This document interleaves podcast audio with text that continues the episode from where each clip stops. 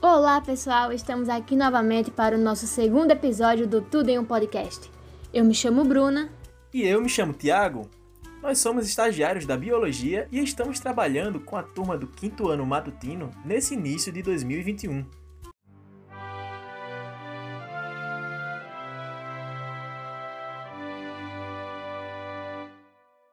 Hoje, os alunos do quinto ano matutino vão nos falar sobre os vírus, onde estudamos em nosso primeiro episódio que, junto com as bactérias, são agentes causadores de algumas doenças e, inclusive, provocaram algumas pandemias.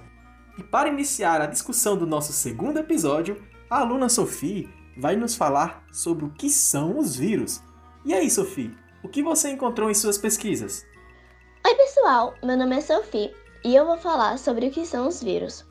Os vírus são seres muito simples e pequenos, formados basicamente por uma cápsula proteica envolvendo um material genético que, dependendo do tipo de vírus, pode ser DNA ou RNA, ou os dois juntos.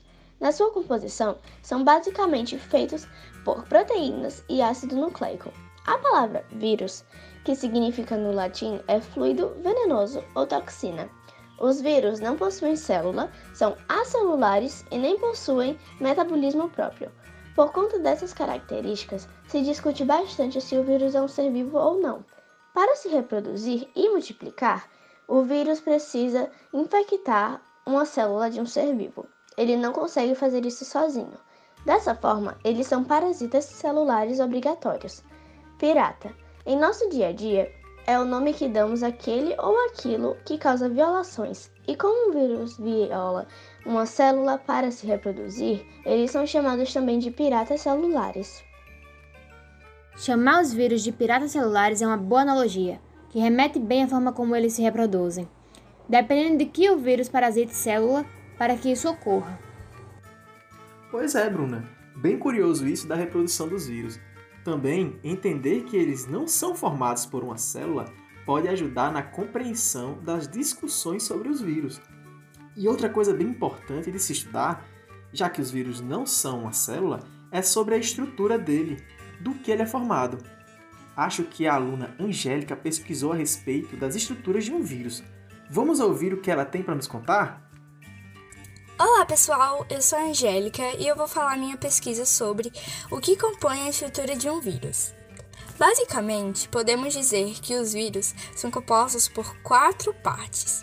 O capsídeo, que é a estrutura que protege o material genético do vírus, DNA e RNA ou os dois juntos. O envelope. Não é todo vírus que tem essa estrutura e é uma capa protetora que reveste e vírus. Ela é composta por gorduras e os vírus adquirem essa estrutura da membrana da célula, parasitada no momento que sai dela. As galiproteínas, que são chaves que ajudam ao vírus a infectar novas células. São aqueles espinhos que vemos no vírus Covid-19 e o material genético, que pode ser o RNA ou DNA. Dependendo do vírus ou formato dele, é diferente. Alguns são parecidos com aranhas, pois têm como se fosse uma cabeça com várias pernas, e outros são como o coronavírus, é tipo uma bola cheia de espinhos. Uau! Uma estrutura básica dividida em apenas duas partes Parece algo bem simples, não é mesmo, pessoal? Angélica falou também que nem todos os vírus possuem envelope. Mas vocês sabem quais seriam esses vírus? São de tipos diferentes? Hum, essa é uma boa pergunta para se pesquisar e revisar um pouco sobre esse assunto dos vírus. E uma coisa que me chama bastante atenção é sobre o DNA e o RNA que tem nos vírus. A aluna Melissa poderá nos ajudar a entender um pouco mais sobre o que eles são. Oi, pessoal, eu me chamo Melissa e eu vou explicar um pouco sobre o que é RNA e DNA. RNA e DNA são as siglas para o material genético. Esses materiais são ácidos nucleicos que possuem diferentes estruturas e funções. Enquanto o DNA é responsável por armazenar as informações genéticas dos seres vivos, O RNA atua na produção de proteínas. E como Sophie falou no começo, os vírus podem ser compostos tanto por RNA quanto por DNA. Então quer dizer que o DNA é o material genético que guarda a informação e o RNA é o que serve para a produção de proteínas. Que legal! Essa pandemia que estamos vivendo é causada por um vírus, o Covid-19, e tem se falado muito sobre os meios de transmissão do vírus. Agora, a aluna Anne Marcelli vai nos falar sobre como ocorrem essas transmissões. Oi, eu sou a Anne e você sabe como pode ser transmitido os vírus? Um vírus pode ser transmitido de diversas formas: gotículas de salivas, espirros, acesso de tosse, contato próximos e superfícies contaminadas. Dá para resumir assim as principais vias de transmissão do novo coronavírus, causador de várias doenças virais como a Covid-19. É muito importante conhecermos os meios de transmissão dos vírus para que possamos tomar as medidas preventivas corretas. Eu acho que já temos um bom tema para discutir em um episódio futuro, não é? Agora, uma dúvida que vem na cabeça de muitas pessoas quando se fala na transmissão do vírus: quanto tempo eles ficam nas superfícies? Ainda bem que a aluna Fernanda pesquisou isso e vai ajudar a responder essa dúvida.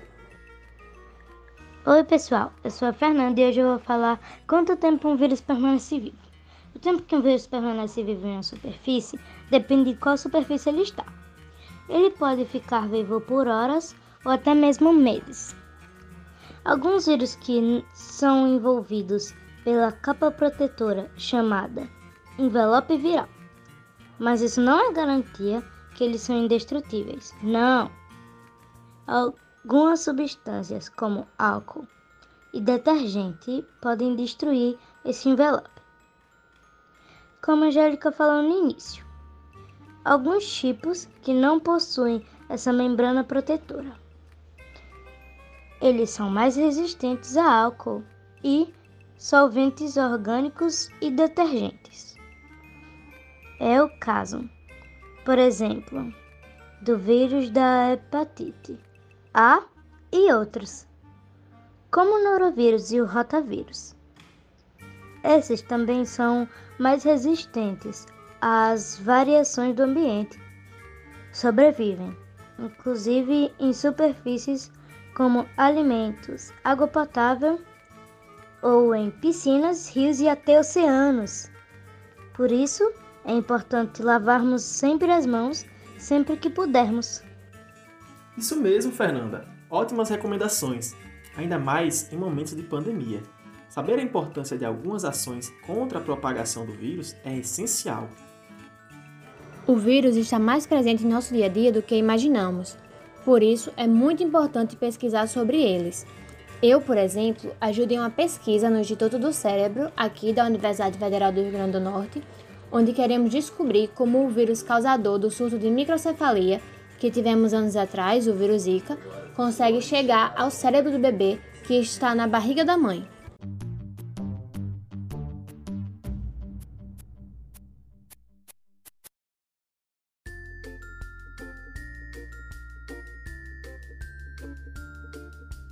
Bem, pessoal, chegamos ao final do segundo episódio do Tudo em um Podcast. Hoje aprendemos muitas coisas sobre vírus. Simplesmente eu estou adorando ver o empenho dessas crianças nos seus estudos sobre o tema de pesquisa. Estamos aprendendo muito em nossos episódios. Verdade, Tiago. Estou muito feliz com o resultado e ansiosa para mais episódios do Tudo em um Podcast. No episódio passado, falamos de uma outra causadora de doenças e pandemias, junto com o vírus. E é sobre elas que vamos falar em nosso próximo episódio. Então, o nosso próximo episódio será sobre.